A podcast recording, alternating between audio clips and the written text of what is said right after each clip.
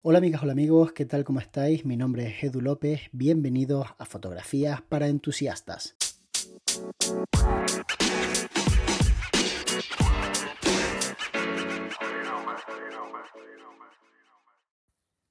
Hola Edu, enhorabuena por este exitoso podcast que como ya te dije por redes sociales se ha convertido en un hábito, ya desayunar escuchando, escuchando tus podcasts.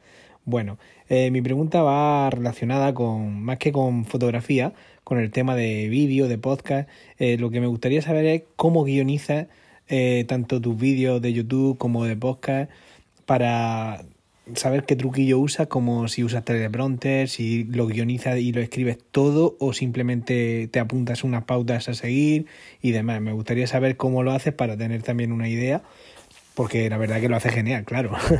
Así que nada, eh, otra vez te digo enhorabuena, muchas gracias por tu respuesta. Un saludo de José Lajarín de Águila Murcia.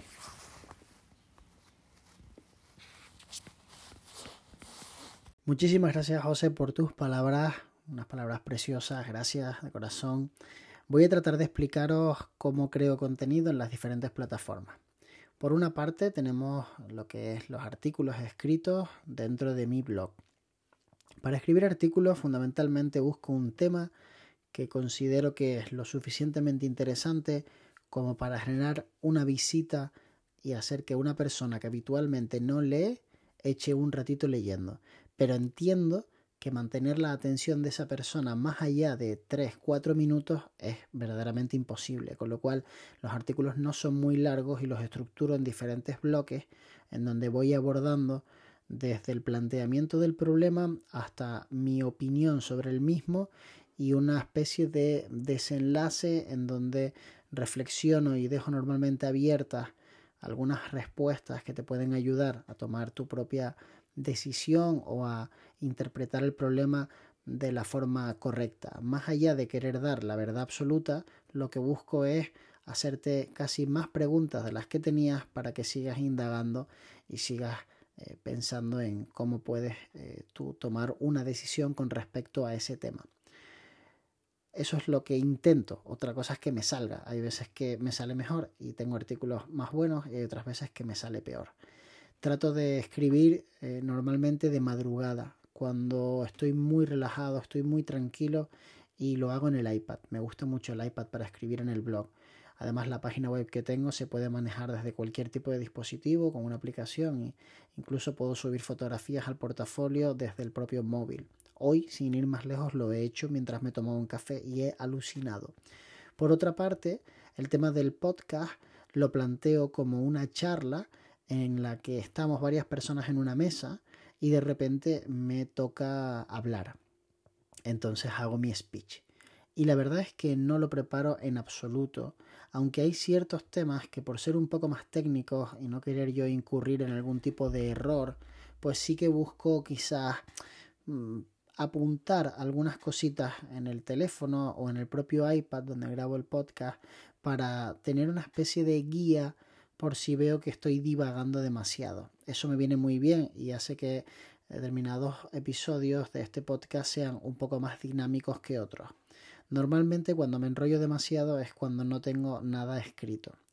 Por otra parte, no me gusta hacer demasiados cortes, intento grabarlo de una sola toma sin que haya ningún tipo de corte en medio y me lo tomo como un poco como si fuera una persona que trabaja en la radio y que tiene que eh, hacer pues una sección en donde da su opinión sobre un tema. Y ese es el reto. Por eso intento hablar despacio, intento vocalizar y aunque trato de grabar este podcast de la forma más sencilla y de verdad más simple del mundo, y esa es la razón de que no tenga tanta calidad, sí que utilizo micrófono y busco pues que la aplicación suba exactamente a la misma hora cada día el episodio. No voy a fallar durante todo el tiempo que estéis mandando preguntas y en definitiva me comprometo con el formato. Más allá de que yo considero personalmente que soy no novato, sino lo que viene antes de ser un novato en esto del podcast. Pero bueno, al menos lo intento y le echo ganas y trato de mejorar cada día. Finalmente, el tema de los vídeos, que quizás es el más complejo. em, ha ido modificándose con el paso del tiempo. Al principio solamente grababa cuando estaba editando, cuando estaba trabajando y de repente se me ocurría un tema y decía, yo quiero compartir esto con la gente. Y entonces cogía la cámara, la ponía, le daba a grabar y hacía el speech. Entonces como era algo que nacía de dentro, que no estaba preparado, sino que era algo que yo sentía, me resultaba sencillo de grabar. Y lo que intentaba era grabarlo de una sola toma o buscar la forma de que la persona que estuviera al otro lado de la pantalla pensara que lo que estaba diciendo de verdad que lo pensara, que lo pensaba yo, quiero decir. Pero después con el tiempo empecé a darme cuenta de que siendo un poco más estratega podía conseguir más visitas y que el contenido fuera de mayor calidad. Entonces empecé a experimentar con diferentes tipos de formatos. Trabajé el formato blog, trabajé el formato tutorial y trabajé una especie de mezcla que me funcionó realmente bien.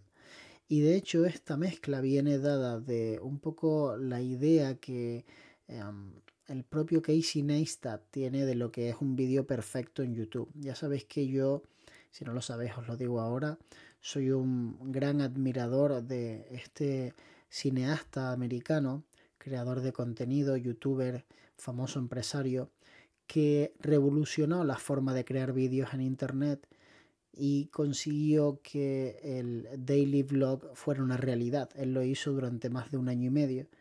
Todos los días hacía un blog y aunque no lo creáis, el hecho de saber que hubo un ser humano que todos los días durante tanto tiempo se grabó, montó y publicó un contenido fue en gran parte lo que me ayudó a decidir que este podcast fuera diario, porque pensé, bueno, si esta persona es capaz de hacer un vídeo de su vida cada día, y que a mí me resulta interesante como para verlo, a mí y a medio millón de personas, pues obviamente yo soy capaz de hacer un podcast porque no me fastidia. O sea, esto no es más que tener un tema claro y hablarle a un micrófono. Entonces, em, esa es en gran medida la razón de que yo esté haciendo este podcast y el planteamiento fue exactamente eso. Entonces, bueno, pues Em, la narrativa clásica viene a plantear em, cada contenido que creas, cada libro, cada obra de teatro, en tres escenas, en tres actos. Por una parte tenemos el planteamiento del problema, por otra parte tenemos el nudo y finalmente el desenlace. Muchas veces en películas vemos como dentro del nudo pues obviamente hay un, hay un segundo problema cuando parece que se va a solventar y después ya se solventa del todo. Y obviamente hay subtramas, ¿no? Por supuesto. Entonces yo realmente cuando hago un vídeo para YouTube, un vídeo bien hecho, trato de plantear un problema de forma clara y directa. Entonces lo planteo de una manera en que a vosotros os resulte tan atractivo a nivel de ver cómo lo voy a resolver que os quedéis hasta el final del vídeo y durante el proceso busco equivocarme a posta, a veces no es aposta, a veces es sin querer porque no lo, no lo tengo tan preparado, para que veáis que surgen dificultades que se pueden solventar aportando soluciones creativas. Y eso es lo que verdaderamente yo creo que marca la diferencia, el enseñar también la parte en la que no sale bien y cómo lo resolví. Porque eso es lo que hace que vosotros cuando estéis haciendo la fotografía y os ocurra, digáis, no, espera, es que me hacía falta ponerle una rejilla, porque se lo vi hacer a Edu en un vídeo que también le pasó exactamente esto.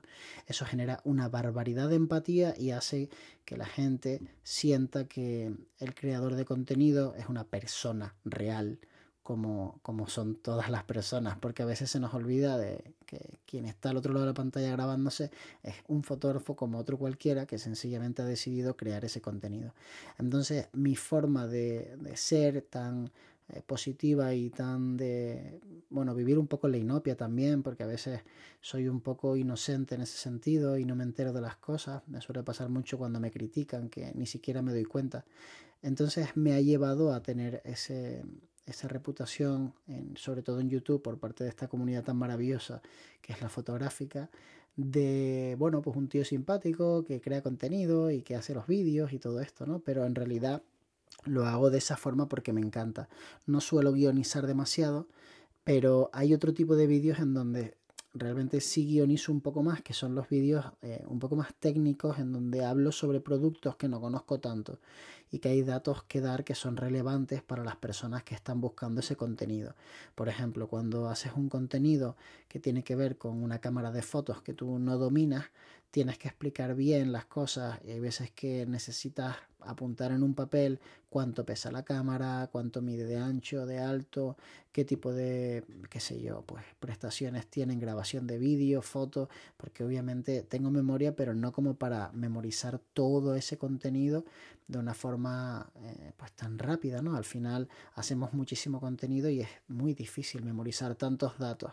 Entonces, sí tengo teleprompter, pero no lo he usado nunca. Nunca habéis visto un vídeo mío, salvo uno que hay en Patreon, deseando la feliz eh, fin de año 2020 y feliz año nuevo 2021. Ese vídeo está grabado con teleprompter y realmente creo que nadie se dio cuenta. Y si os disteis cuenta, pues me lo podéis decir en Instagram, pero yo tengo la sensación de que nadie me dijo nada y nadie se dio cuenta. Y de hecho, las personas a las que les pasé el vídeo preguntándoles si se notaba, me dijeron que, no, que no se notaba en absoluto. Entonces, bueno, básicamente esa es la forma en que creo el contenido, buscando siempre que fuera un contenido que a mí me gustara. O sea, ese para mí es el objetivo. Es decir, yo leería este artículo, yo escucharía este blog, yo vería mis vídeos y de hecho es que yo escucho mi blog y yo veo mis vídeos. Lo que pasa es que normalmente los veo justo cuando los publico y después ya nunca más los vuelvo a ver, pero si los veo en casa, en la tele, me gusta verlos, le doy un visionado justo antes de publicarlo, le doy un visionado justo después de publicarlo y normalmente lo vuelvo a ver en casa cuando llego eh, con mi pareja, que la pobre tiene que aguantarme en todas estas aventuras. Espero que os haya gustado este capítulo del podcast. Nos vemos muy pronto. De hecho, nos vemos mañana.